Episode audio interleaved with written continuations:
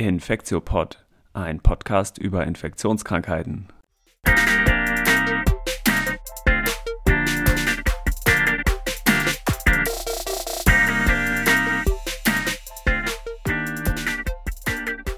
Ja, herzlich willkommen zu einer Sondersendung des Infektiopods sozusagen.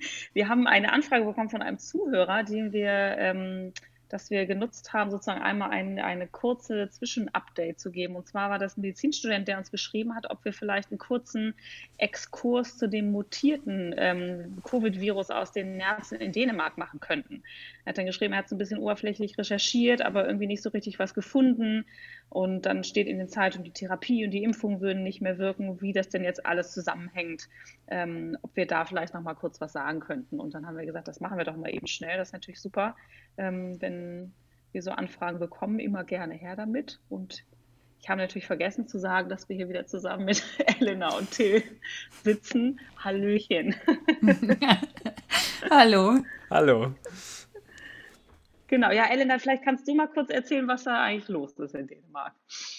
Ich erzähle kurz mal, was los ist. Und zwar wurde am 5. November haben die dänischen Behörden gemeldet, dass sie einen Ausbruch haben ähm, von dem ähm, SARS-Coronavirus 2 mit einer bestimmten Mutation bei Nerzen und ähm, der wurde jetzt auch bei Menschen nachgewiesen. Also es ist schon länger bekannt, dass auch Nerze sich mit ähm, Covid-19 infizieren können und auch Menschen wieder anstecken können. Das wusste man schon aus den Niederlanden und auch aus den USA und auch in anderen Ländern ähm, wusste man schon, dass Nerze das auf Menschen auch wieder zurück übertragen können. Und jetzt ist halt die, das sogenannte Cluster 5, wird das auch ähm, genannt. Till erzählt gleich mehr dazu. Er wurde nachgewiesen bei den ähm, Nerzen und auch bei zwölf Menschen ähm, in Dänemark. Und dann ähm, kam gleich eine Pressemitteilung raus, oh, eine neue Mutation ähm, und ähm, es ist wohl jetzt bisher, wurde nur beschrieben, dass es wohl die gleichen Symptome auslösen soll, wie auch das bekannte Coronavirus oder SARS-Coronavirus 2, wohl aber eine erniedrigte Immunantwort auslösen soll. Also dass neutralisierende Antikörper nicht so an dieses Coronavirus binden. Da gibt es aber bisher noch keine Daten zu. Da muss man jetzt ähm, noch drauf warten. Und ähm, im Moment ist es so, dass in Dänemark die ganzen Nerze, insgesamt 17 Millionen Nerze jetzt gekeult werden. Also verdammt viele Tiere ähm, werden jetzt ähm, umgebracht, damit das Virus nicht sich weiter verbreitet. Aber was genau überhaupt diese Mutation bedeutet, ähm, da möchten wir jetzt heute drüber reden und dann ja, übergebe ich das Wort an Till. ja, danke.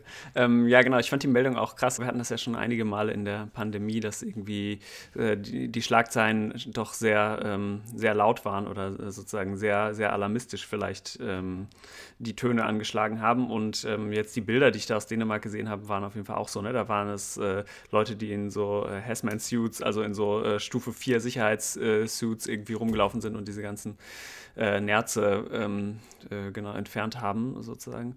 Äh, das sah schon ziemlich dramatisch aus. Und genau, vielleicht gehen wir einmal kurz da, darauf ein, was bis jetzt da bekannt ist, weil ähm, allzu viel, du hattest es schon gerade gesagt, ist tatsächlich noch nicht bekannt. Aber ähm, um einmal zu beschreiben, was im Moment ähm, da mit dieser neuen Mutation los ist, müssen wir vielleicht nochmal ein bisschen so in die Virusgrundlagen einsteigen, oder? Würde ich sagen. Und dann ja super, genau. Dann gehen wir danach mal ein bisschen auf die Spezifika von SARS-CoV-2 in den äh, Nerzen ein.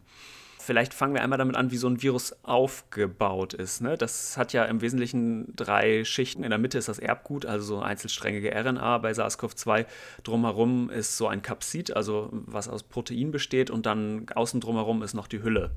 Mm, und die Hülle ist so, ist so, sind so Lipide, also aus ähm, so eher fetthaltige, eine fetthaltige Schicht. Ne?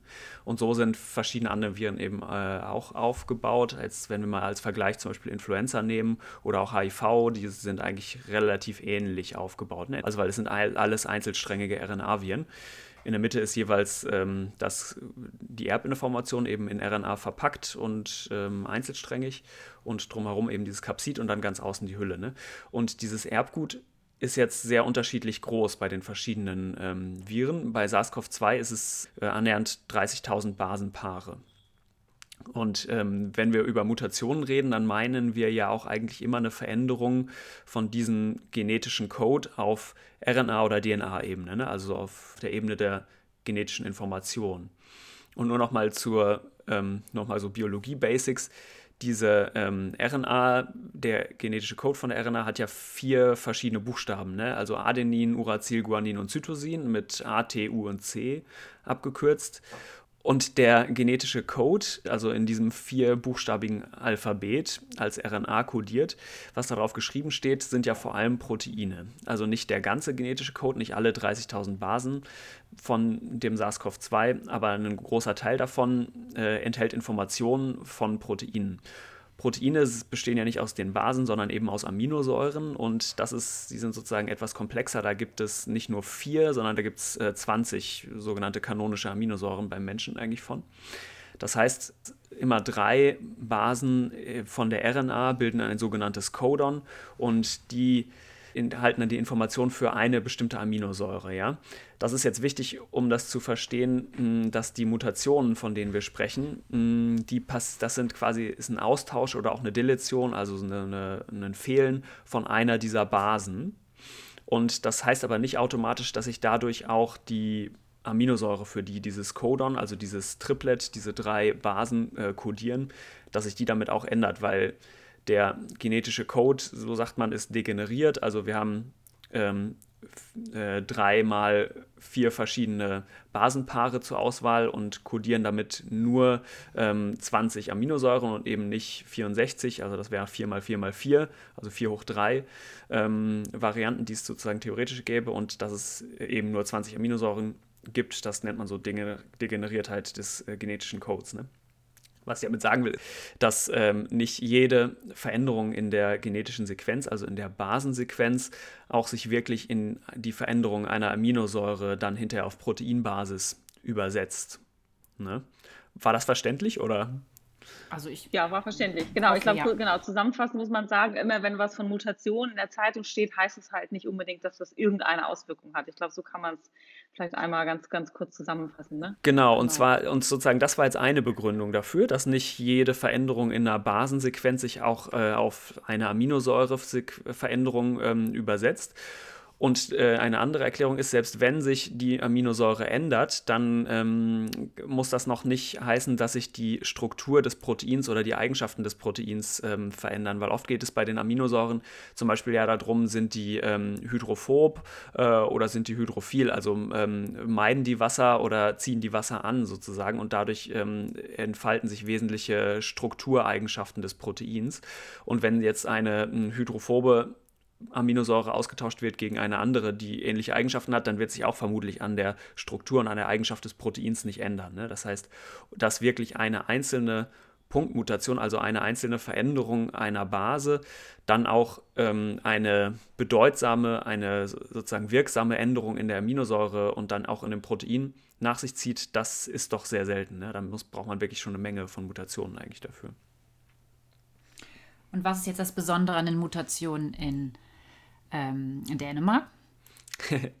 Vielleicht sagen wir ähm, einmal noch, wie häufig das über, überhaupt ist. Also ähm, mutieren, ist das was total Ungewöhnliches, dass Viren mutieren? Oder ähm, gibt es das immer? Oder genau, mutieren wir eigentlich auch? Weil, also bei Viren ist ja bekannt, dass die ständig mutieren, ne? dass es ständig genau. Veränderungen gibt. Genau, das ist, glaube ich, wichtig zu wissen voll.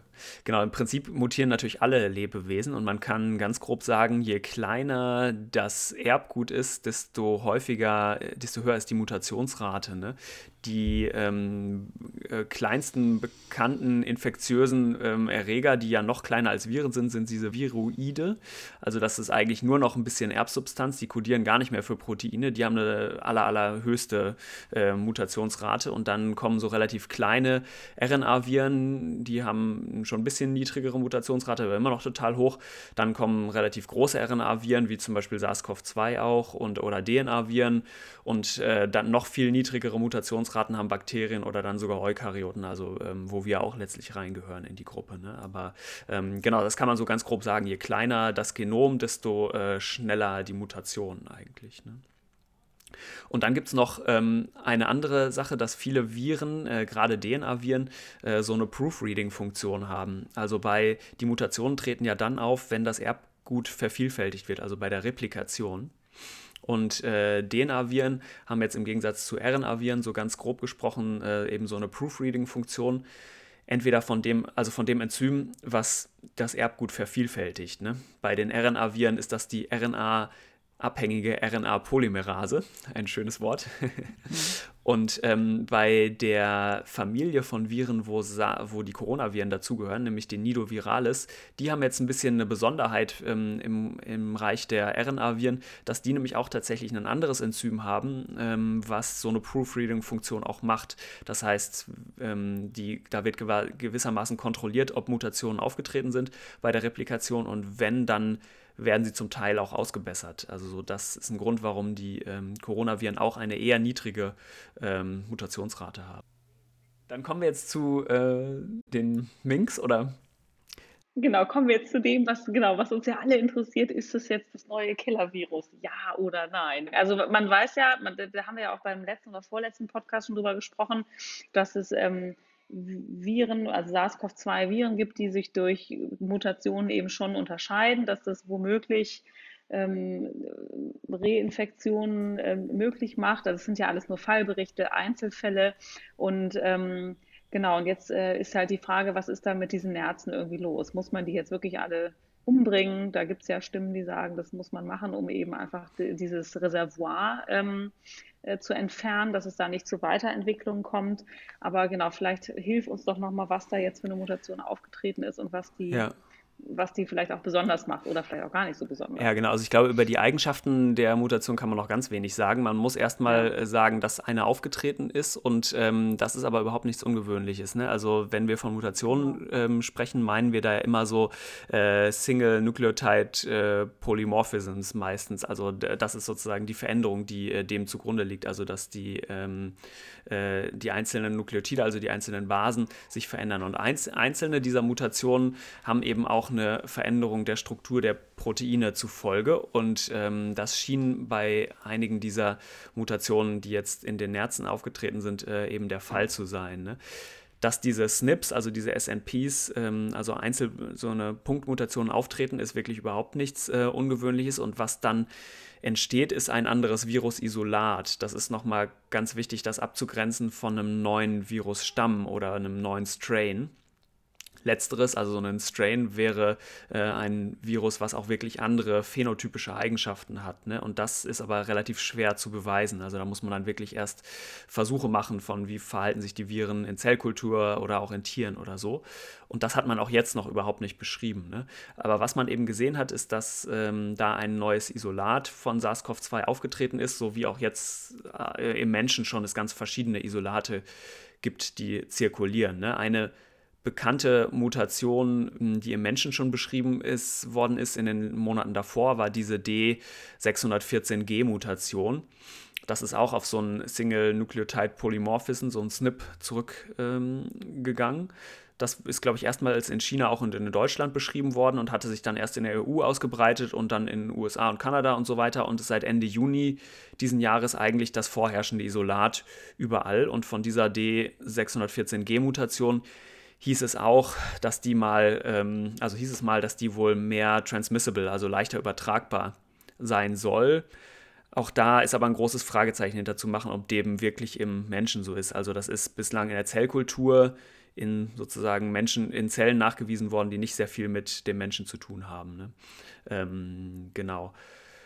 Und was jetzt bei in diesen Nerzen eben festgestellt worden ist, ist so eine andere Mutation, die heißt Y453F. Vielleicht sollten wir auch noch mal kurz erklären, was diese Buchstaben immer heißen, oder?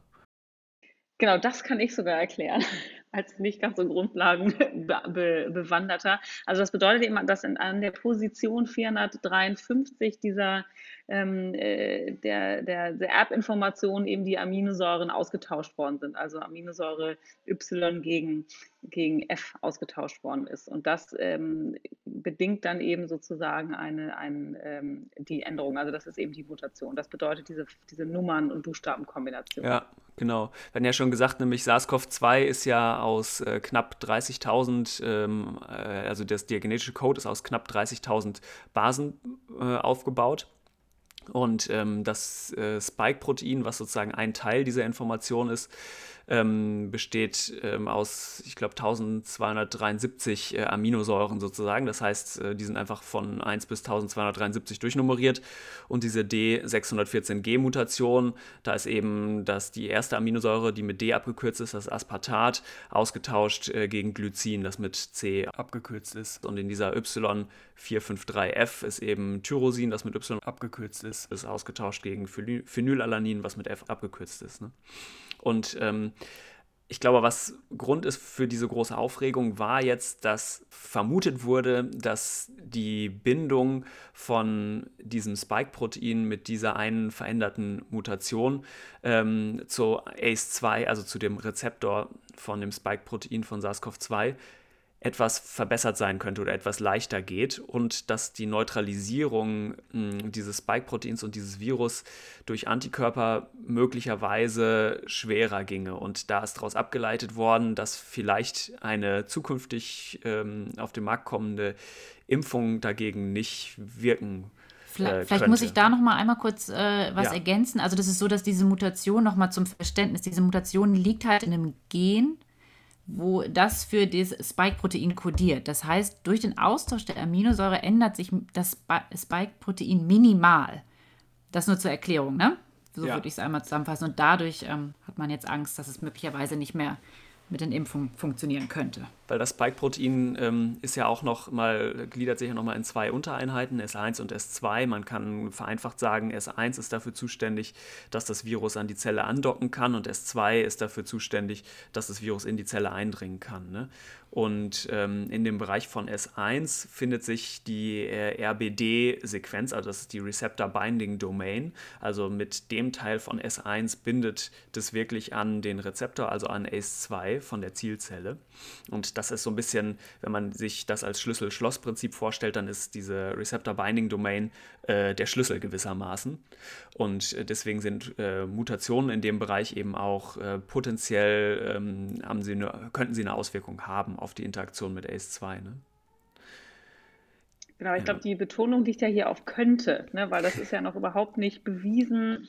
Es gibt ja noch keine klinischen Erfahrungen dazu. Und ich hatte auch gelesen in dem WHO-Stellungnahme zu dieser ähm, Geschichte, dass ja auch diese Mutation schon auch vorher in Menschen nachgewiesen worden ist. Und man hat ja jetzt, äh, und es ist ja nicht so, dass jetzt dieser Jetzt hilft mir nochmal mit der Terminologie. Strain würde man das ja dann nennen mit der Mutation. Dass nee, das würde man Isolat nennen. Also Mann, Strain ist, ist es gerade nicht, weil es sozusagen keine neuen Eigenschaften hat, keine phänotypischen Eigenschaften. Ja. Also das, dieses Isolat ist ja jetzt nicht so, dass das jetzt es ist ja, es hat ja schon mal, es ist schon den Menschen nachgewiesen worden, es ist jetzt nicht das dominante Isolat, was jetzt irgendwie schlimme Eigenschaften an den Tag gelegt hat. Ja, ähm, absolut. Aber genau, also, ja. ja dass SARS-CoV-2 jetzt auch in anderen äh, Lebewesen als den Menschen nachgewiesen wurde, ist auch gar nichts Neues. Ne? Also schon ja. SARS-1 ist ja zum Beispiel in Frettchen, ähm, hat, ist total gut ähm, angewachsen. Also Frettchen waren für SARS-CoV-1 ein beliebtes Tiermodell, auch jetzt für SARS-CoV-2. Und SARS-CoV-2 ist ja auch in äh, Katzen zum Beispiel äh, schon, hat man gesehen, dass es gut repliziert. Das heißt, dass es vom Menschen auf Tiere überspringt, ist sozusagen gar nichts Ungewöhnliches. Und so kann es auch sehr gut sein, dass es in diesem neuen Fall von diesem neuen Isolat, von diesem sogenannten Cluster 5, äh, auch so war, ne? dass es also erst im Menschen eigentlich aufgetreten ist und äh, dann auf den Nerz, mh, hm, der, glaube ich, in eine ähnliche Gruppe gehört wie die Frettchen, das weiß ich jetzt auch gar nicht so genau, aber ja. ich glaube, die sind schon so ähnlich verwandt und so. Ne? Also es ist nicht das gleiche, aber sind verwandt. Äh, genau, also dass es auf jeden Fall vom Menschen auf den Nerz quasi übergesprungen ist und sich dann da erst verbreitet hat. Und man muss sich ja auch fragen, weswegen Mutationen eigentlich auftreten sollen. Die treten ja meistens auf, wenn sich ein Virus nicht so gut ähm, verbreiten kann in einem Host oder wenn man versucht mit zum Beispiel Vakzinen oder auch mit ähm, Medikamenten so einen Virus zurückzudrängen. Ne? Also wenn man jetzt Antivirals drauf wirft, dann würden eben so Escape-Mutationen auftreten, wie wir das zum Beispiel von HIV kennen. Ne? Aber jetzt, wenn in einer Situation, wo sich ein Virus eigentlich in einer naiven Population wie Hölle die ganze Zeit verbreiten kann, gibt es eigentlich nicht so einen richtigen guten Grund, warum man eine phänotypische Änderung ähm, sehen sollte. Gut, also zusammengefasst weiß man doch eigentlich erst, dass es diese Mutation jetzt gibt. Die ist jetzt auffällig gewesen und mehr wissen wir noch gar nicht. Und selbst dass die Antikörper möglicherweise, also es weniger schlecht an dieses neue Virus binden, auch das ist eine Hypothese, die es bisher gibt, aber Daten sind ja noch nicht publiziert dazu. Ja. Da kann man noch gar nicht mehr zu sagen aktuell. Ach genau, das wollte ich auch noch sagen. Genau, wenn es jetzt ähm, sich sozusagen ein kleiner Bereich ändert im, in diesem großen Spike-Protein, ähm, könnte es dann sein, dass, die, dass ein Vakzin auch schlechter wirkt? War ja die Frage. Ne? Ja, genau. Und da, da muss man, glaube ich, sagen, es kommt sehr doll auf das Vakzin an, weil es gibt ja ähm, Vakzine, bei denen das eher zutreffen könnte und andere, wo es weniger zutreffen könnte. Was ich damit meine ist, ähm, es gibt Vakzine, die auf so äh, Subunit-Vakzine ähm, äh, sind und die auf Proteinbasis sind. Also da ähm, impfe ich quasi nur einen kleinen Teil von dem Spike-Protein. Wir hatten das bei der letzten Folge, wo wir über Impfungen geredet haben, glaube ich, besprochen. Ne? Wenn ich jetzt nur äh, die Receptor Binding Domain impfe, dann könnte ich mir schon vorstellen, dass so eine Mutation genau in dem Bereich auch eher eine Escape-Variante von so einem Virus hervorruft eigentlich, weil wenn ich nur die Receptor Binding Domain impfe, werde ich auch nur Antikörper dagegen generieren. Ne? Wenn ich hingegen das ganze Spike-Protein impfe oder vielleicht sogar das ganze Virus impfe, wo noch andere Proteine als das Spike-Protein drin sind, kriege ich höchstwahrscheinlich eine viel breitere Immunantwort, die auch Antikörper und auch Zellen nicht nur gegen die Receptor-Binding-Domain, sondern gegen das ganze S-Protein zum Beispiel hervorruft. Ne? Das heißt, da könnte zum Beispiel dieses inaktivierte Virusvakzin, was jetzt in Russland schon zugelassen ist, dann vielleicht potenziell weniger anfällig sein für so eine Escape-Mutation. Ne?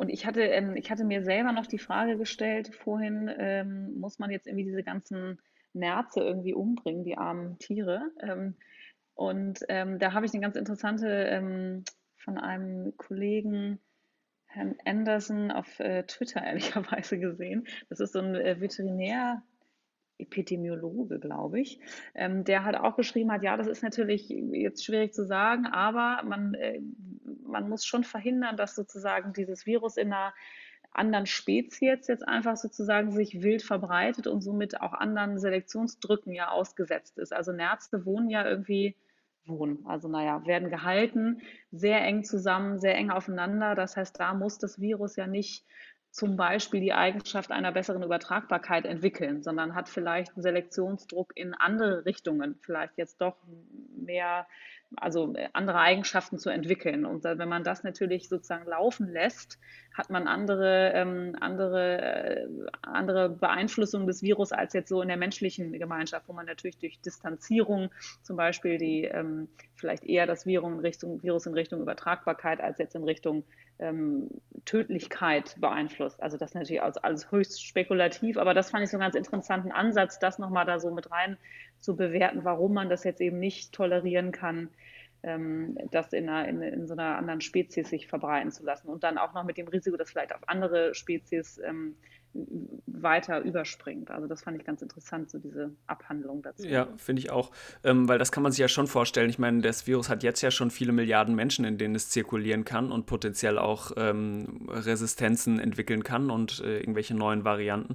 Und wenn man jetzt auch noch ein paar Millionen ähm, Minks sozusagen dazu gibt, dann hat es natürlich noch mehr ähm, Ausbreitungsfläche. Ne? Ähm, ja. Übrigens, dass das Virus auch so gut auf äh, Tiere überspringt vom Menschen, ist, glaube ich, auch ein weiterer Grund, warum wir SARS SARS-CoV-2 niemals ausrotten werden, ne? weil wenn das auch in Katzen überlebt, dann selbst wenn man irgendwann alle Menschen geimpft hätte, wird man ja wahrscheinlich nicht alle Katzen auch noch impfen können. Ähm, ja, genau. Also ja. Das, das Virus ist einfach da, um zu bleiben. Ne? Das stimmt. Ich muss mich korrigieren, übrigens der Kollege, der das äh, bewertet, ist kein Veterinär, das war ein anderer, das ist ein, ein Infektiologe, sozusagen ah, ja. ein Immunologe, der das ähm, genau erklärt, ja. äh, mir erklärt hat, ganz gut. also ich will auch die äh, Gefahr von so Mutationen gar nicht so total kleinreden. Ne? Ich glaube, es kann schon sein, dass wir im weiteren Verlauf der äh, Pandemie nochmal an einen Punkt kommen, wo äh, Mutationen zu einem Problem werden oder es neue Varianten gibt, denen wir dann nicht mehr, die wir nicht mehr so gut beherrschen können oder so. Das kann schon theoretisch sein. Ne? Ich glaube bloß, dass der Zeitpunkt jetzt gerade echt noch gar nicht da ist, weil ähm, das Virus ja gar keinen Anreiz hat, eigentlich gerade seine Eigenschaften zu ändern, weil es einfach sich so wunderbar, wunderbar überall ausbreitet. Also ich finde ja auch, dass man das so ein bisschen in den, in den ähm, ins rechte Licht rücken muss, solche Pressemitteilungen, ne? weil natürlich ist die Virusmutation ist ja immer so das Endzeitszenario, ähm, aber und das ist es ja mit Sicherheit nicht, also in der aktuellen Situation. Ja, Okay, das heißt, was ist unsere Zusammenfassung zu den Nerzen und Dänemark? Ja, das ist also nichts Unerwartetes, was, Unerwartetes, was dort passiert ist, ähm, muss man sagen, mit äh, einer Mutation, die man vorher auch schon kannte und äh, aber deren klinische, also deren Konsequenz für die, für die Beeinflussung des Krankheitsverlaufs, der, des Impfverlaufes nicht klar ist, also bislang überhaupt noch nicht klar ist. Also das ist was, was man mit Aufmerksamkeit beobachten sollte und was auch mit Aufmerksamkeit beobachtet wird. Aber mehr, würde ich jetzt sagen, ist das Klammer auf noch, Klammer zu nicht. Ja, würde ich auch so sagen. Genau, es ist ein neues ja. Isolat, es ist kein neuer Virusstamm, ne? also er hat bis jetzt keine ja. neuen Eigenschaften, ist auch nicht davon auszugehen, äh, dass er die hat erstmal, bis es nicht anders bewiesen ist. Ähm, und es kann gut sein, dass er auch vom Menschen auf die Nerze übergesprungen ist ne? und nicht andersrum. Genau. Ja, was ich abschließend auch noch mal sagen möchte, dass ich total überrascht war, als es in Nachrichten kam, wie viele Millionen Nerze weltweit überhaupt noch gehalten werden zur ähm, Produktion von Fellen für Kleidung. Also das hat mich doch super total krass, ne? schockiert. Ne? Ja. Das ist super krass, finde ich, wie viele äh, Tiere das sind und wie die dann auch gehalten werden. Das hat mich doch schockiert. Ja, von daher, das ist ja echt vielleicht dann eine ganz gute Konsequenz, dass diese Industrie dann äh, jetzt nicht mehr so äh, vorhanden ist danach vielleicht. Ne? Ja. ja. Das denke ich genau. auch. Und wenn's, wenn wir dann auch weniger fruchtbaren Boden für SARS-CoV-2 haben, ist ja auch ganz gut. Genau. Na gut, cool. Okay, dann soweit unser Mini-Update zu Nerzen in Dänemark. Ne? Ja. Und dann hören wir uns nächste Woche wieder zum Thema Covid-19 bei Kindern. Cool, bis dann. Ciao. Bis dann. Tschüss.